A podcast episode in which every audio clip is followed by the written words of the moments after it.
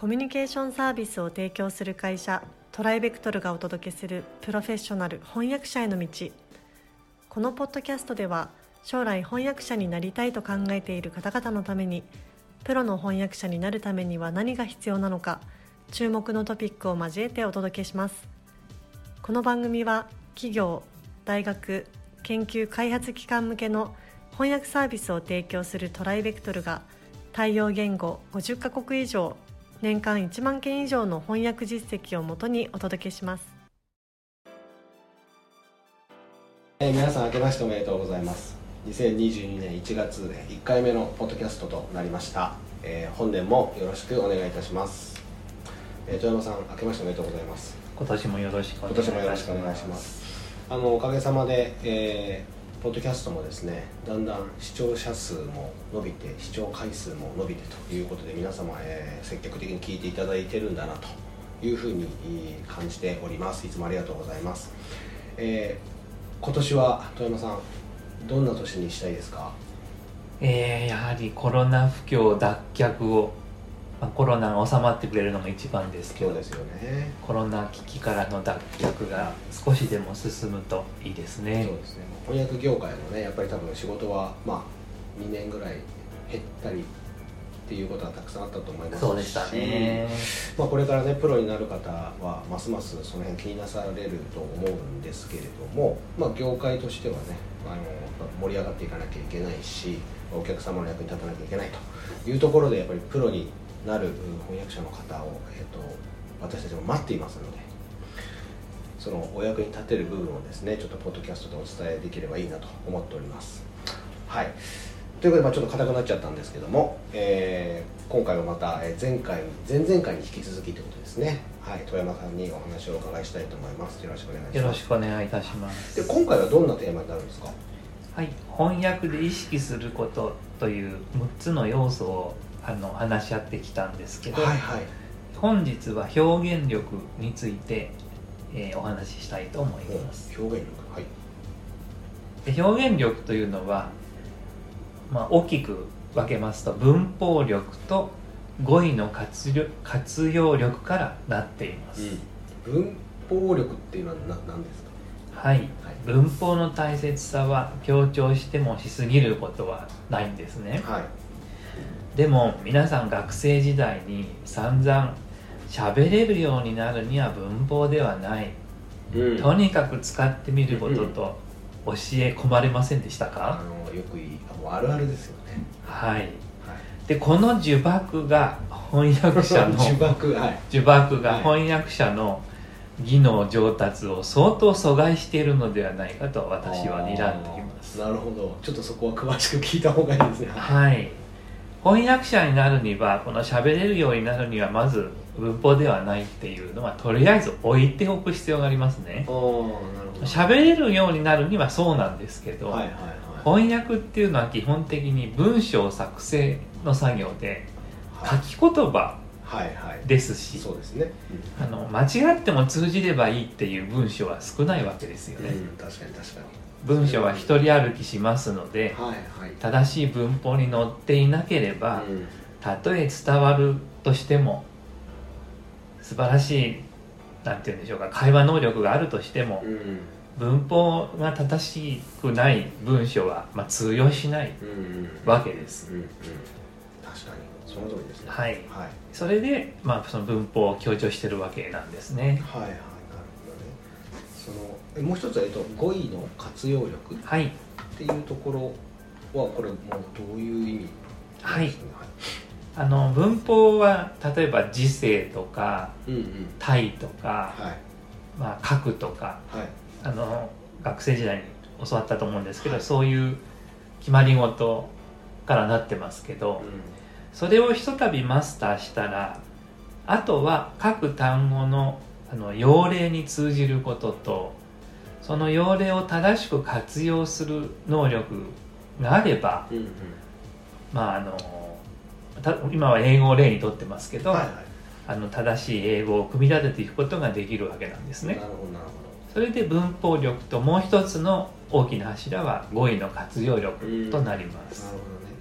今回その文法の部分にまあちょっと集中してお話をお伺いできればと思うんですけれども、まあ、文法って、まあ、その戒戒律っていうまあ言葉を掴んでましたけど戒律ではないとはい。いうところなんですね。なんか文法っていうと守りきれない規則集のようなイメージありませんか、まあ法って書いてあるぐらいだから、はまあ、法律みたいなはい、イメージはありますね。はい、そのイメージもあの捨てていただきたいあ そとれもダメなんだ、はい。はい文法というのは各言語においてはい、意思をスムースに伝えるための合理的なメカニズムのことを言います。おなるほどなるそれにのっとって言えば無駄なく明瞭に意思を表現できるツールのことなんですね。うんうんうん。法律とか戒律とはちょっと違うんです。でこの文法ツールルールにそぐわない表現や語の用い方は意思が伝わりにくくなりますしうん伝わりにくければ当然信頼度も低下するわけですね。なので文法を理解しているっていうことはその言語とその背景を理解しているということになるので少なくともその言語を操るだけの良識や学識がある証明になるわけです。うんなるほだからツールであると同時にこの翻訳はちゃんとしてますよっていう証明になるわけですどねそれであの文法をきちんとあの身につけるっていうことは強調してもしすぎることはないと。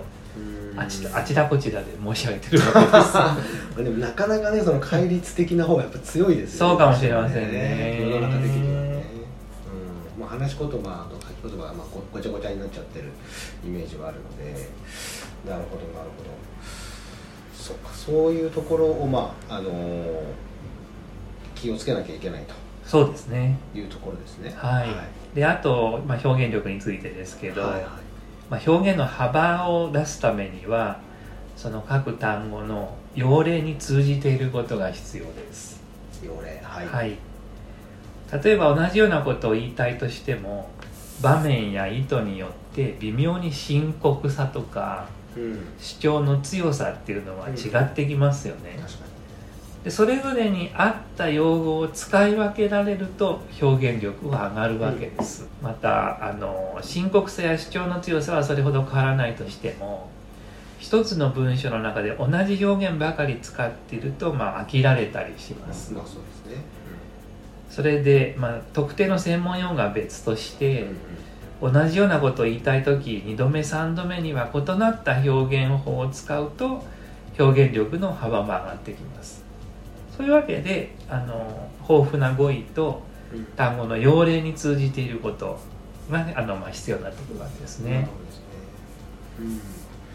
やっぱりその辺はこう翻訳者としてはねプロとしては気をつけていかなきゃいけないところですよね。そうですね。まあその良い文章、まあ、翻訳をするっていうところっていうのは何かもうもう他に何かこう要素とかってあるんですかね？必要なものって。はい。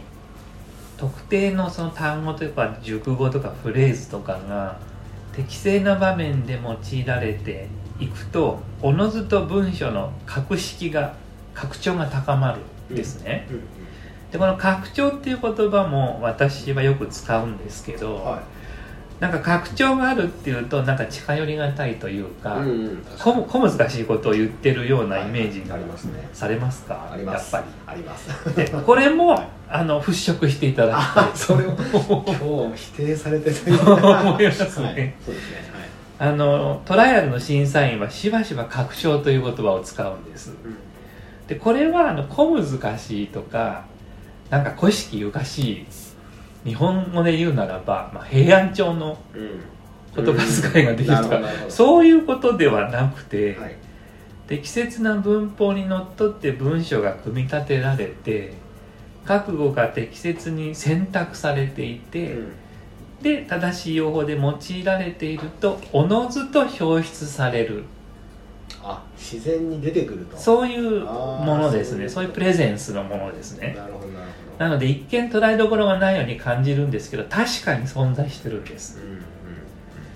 なのであのその平安朝の平安朝の拡張ではなく、正しい文法や豊富な語彙からの要選択ができるとの審査員はよく格調が高いとかとてもエレガントな文章ですねっていうふうに表現します。なるほど。まあその文章全体からこう醸し出されるというか、出てくるようなはい。そうですね。でそれは具体的に正しい文法の用い方と正しい用語の選択からなっている。うというふうに言えると思います。んなるほどね。ああよくわかりました。ありがとうございますはい、えー、そうしましたら今回は、えーここまでとさせていただきたいと思います。どうもありがとうございました。ありがとうございました。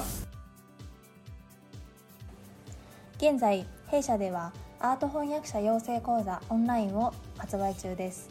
この講座ではプロのアート翻訳者になりたい方向けに e ラーニング形式でアート業界全般やアートビジネスアート翻訳のポイントアート翻訳の未来についてなど総合的に学習できる内容になっております。ご興味のある方はトライベクトルアートでご検索ください。今回のポッドキャストはいかがでしたでしょうか？弊社では翻訳者志望の方からのトライアルも受け付けております。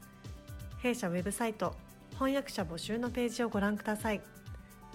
その他ご質問やお問い合わせはいつでも弊社ウェブサイトからご連絡ください。